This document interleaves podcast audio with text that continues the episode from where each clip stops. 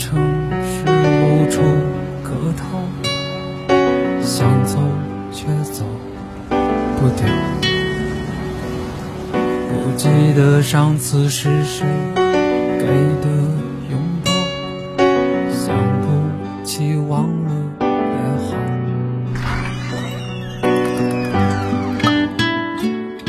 不在深夜。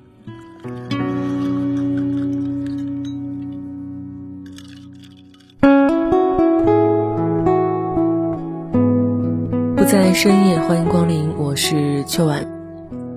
小爱在认识大萌的时候，是在一个午后的咖啡厅。当时，一束柔和的光照在大萌轮廓分明的脸上，就那一眼，小爱便认定了这个成熟稳重的大叔。原本是去打发无聊时间的小爱，因为大叔的出现，让他觉得。这个咖啡厅比以往安静了许多，也温馨了许多。同时，空气当中弥漫的不再是浓淡不清的咖啡味儿，而是一股淡淡的、无以言表的味道。小爱说：“她笃定那就是爱的味道。”整个午后，小爱拖着腮帮，看着不远处的大叔修长的手指一页一页翻书的动作，还有抿咖啡时的嘴唇。在他的眼里都是帅到无可替代，他在心里不止一次地告诉自己：喜欢就去搭讪呀。偷偷看大叔可不是你的风格，可是小爱不敢，她不知道面对大叔该聊什么，她甚至担心有朝一日在一起会被别人嘲笑像妇女，也怕自己懵懂的少女心会被大叔深邃的眼眸一眼望穿，搅得兵荒马乱。斯塔洛夫说。如果可以，我宁愿是个孩子，空着双手站在你面前，期待你的怜悯；如果可以，我宁愿是个乞丐，从你的门前走过。我渴望我的空碗能盛上你的爱。在接下来的日子里面，只要小爱没课，他总喜欢去那咖啡厅，几乎每次都能见到。坐在角落里低头看书的大叔，他既兴奋又失落。兴奋看到了念念不忘的大叔，又失落没有机会跟他面对面交流，也担心年龄的悬殊将他拒之门外。小爱基本上就陷入了进退两难的窘态。他到处问同学：“老少恋会不会被祝福啊？怎么样才能成功搭讪一个完全陌生的异性？”怎么才能在第一次的聊天当中给对方留下深刻印象？怎么样才能成功取得对方的联系方式？虽然问了很多同学，但是一听到老少恋，所有人的答案都出奇的相似。你放弃吧，不被亲朋祝福的爱情是没有好结果的。而且小爱也明白。年龄的差距是无法逾越的鸿沟，可是他从大叔身上看到的不是苍老，而是成熟；想到的不是代沟，而是会体贴照顾人。在某个瞬间，他甚至想要抛开外界世俗的眼光，轰轰烈烈的来谈一场走心的恋爱。当他在图书馆不经意的转身撞到那个熟悉身影时，整个身体都开始变得发烫，他连连道歉。而这大叔不慌不忙地说：“我们好像在哪儿见过。”小爱当时很激动，说：“咖啡馆。”周末的图书馆人满为患。小爱虽然害羞，但却是一个一旦有机会就不肯放弃的姑娘。她略带调侃地说：“既然这么有缘，大叔何不找个地方坐下来聊一聊呀？”大叔，我叫大萌。不过就冲这句“大叔”，今天的晚饭大叔管了。小爱记得，那是一家特别有文艺范儿的简餐厅，从墙体到桌面都散发着文艺气息。墙上的网络热词，桌面上的搞笑段子，甚至连服务生的打扮都是一股文艺风。那顿饭他们吃的特别愉快，在小爱眼里，他的成熟早已经超越了自己的理解范围。一顿饭的时间，虽然小爱对他的了解不多，但他的成熟稳重。愿意敞开心扉讲述自己经历的勇气，让小爱觉得特别温暖。可越是温暖，小爱越觉得自己胜算的机会渺茫。他们有着悬殊的社会地位，他会接纳一个涉世未深的小女孩吗？但随着两个人慢慢的对彼此了解的越来越多之后，小艾就发现他和大萌的很多想法和观点都是很契合的，而大萌也似乎没有太把她当普通的小女孩来看。于是他鼓足勇气向大萌表白了心意。大萌听完后，宠溺的看着小艾，你知道吗？你说出了我一直不敢跟你说的话。我本想自私的逃避，但感情是两个人的事情。那以后不管风雨，让我们一起面对吧。两个人在一起的时间过得很快，小艾对大萌的依赖也明显的越来越深。但可能因为年龄的关系，虽然确立恋爱关系，但是大萌还是显得很拘谨。这一度让小艾对这段关系产生怀疑，他到底要不要坚持？瞒着所有人跟大萌交往，本来就已经够小心翼翼了。可是他想到大萌的成熟。对他历历在目的关怀，他又舍不得轻易放弃这段感情。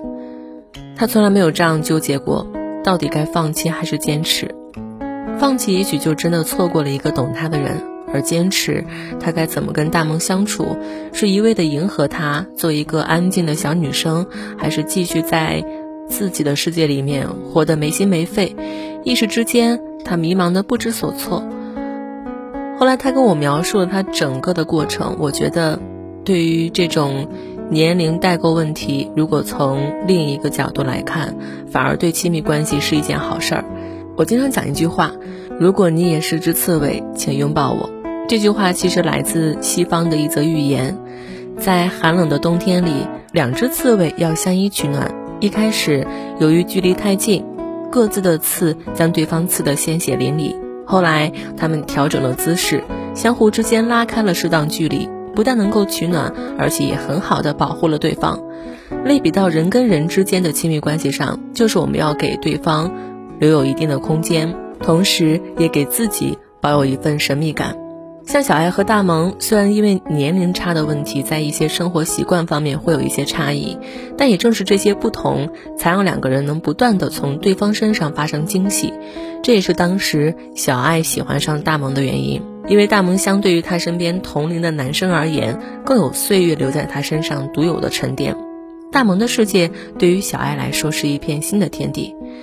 其次，一段好的亲密关系必然是灵魂的契合，年龄和代沟。都是次要的。我们都知道，每个人都是独立完整的个体嘛。只有结合现实生活，以此为基础，才能坦然的去爱一个人，或者是接受一个人的爱，才能更好的去经营一份感情。所以我告诉小爱，感情里不管遇到什么事，都不要自己一个人去扛。看到对方有异常，也不要憋着不问。只有先打开彼此的心扉，才能让感情升温。他可以先抽出更多时间陪大萌，将发生在自己身边有趣的事儿跟他分享，同时呢，也要学会适当的关心大萌，询问一些大萌平时比较擅长、感兴趣的领域话题。只有保持一个长时间的沟通交流，不断的衍生出更多的话题，当沟通和交流养成一种习惯时，彼此也就能理解相互的生活方式和习惯，感情呢，也肯定会越来越深的。听了我这一番分析跟建议之后。小爱忽然开朗，又重新对这份感情有了信心，并且已经打算找个时间跟爸妈说大萌的事情，因为他现在对两个人的感情越来越坚信，也越来越确定彼此就是那个生命中对的人。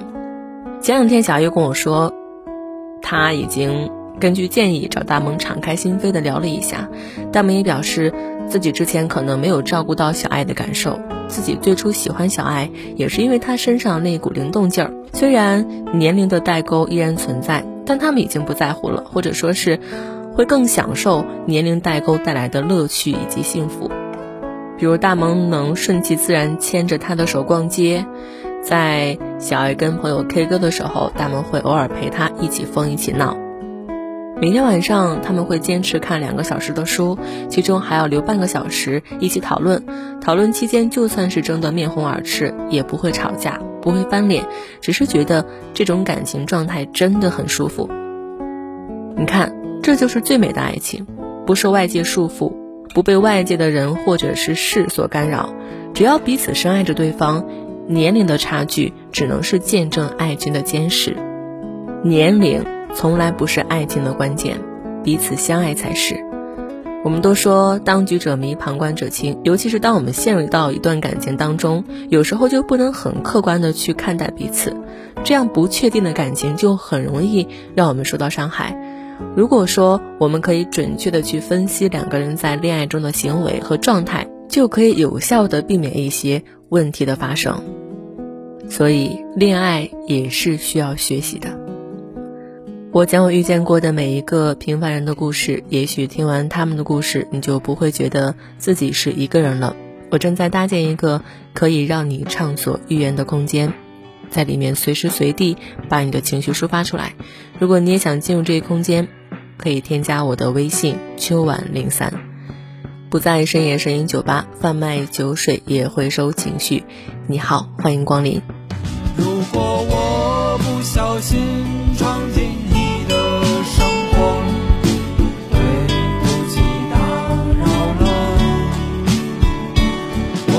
情。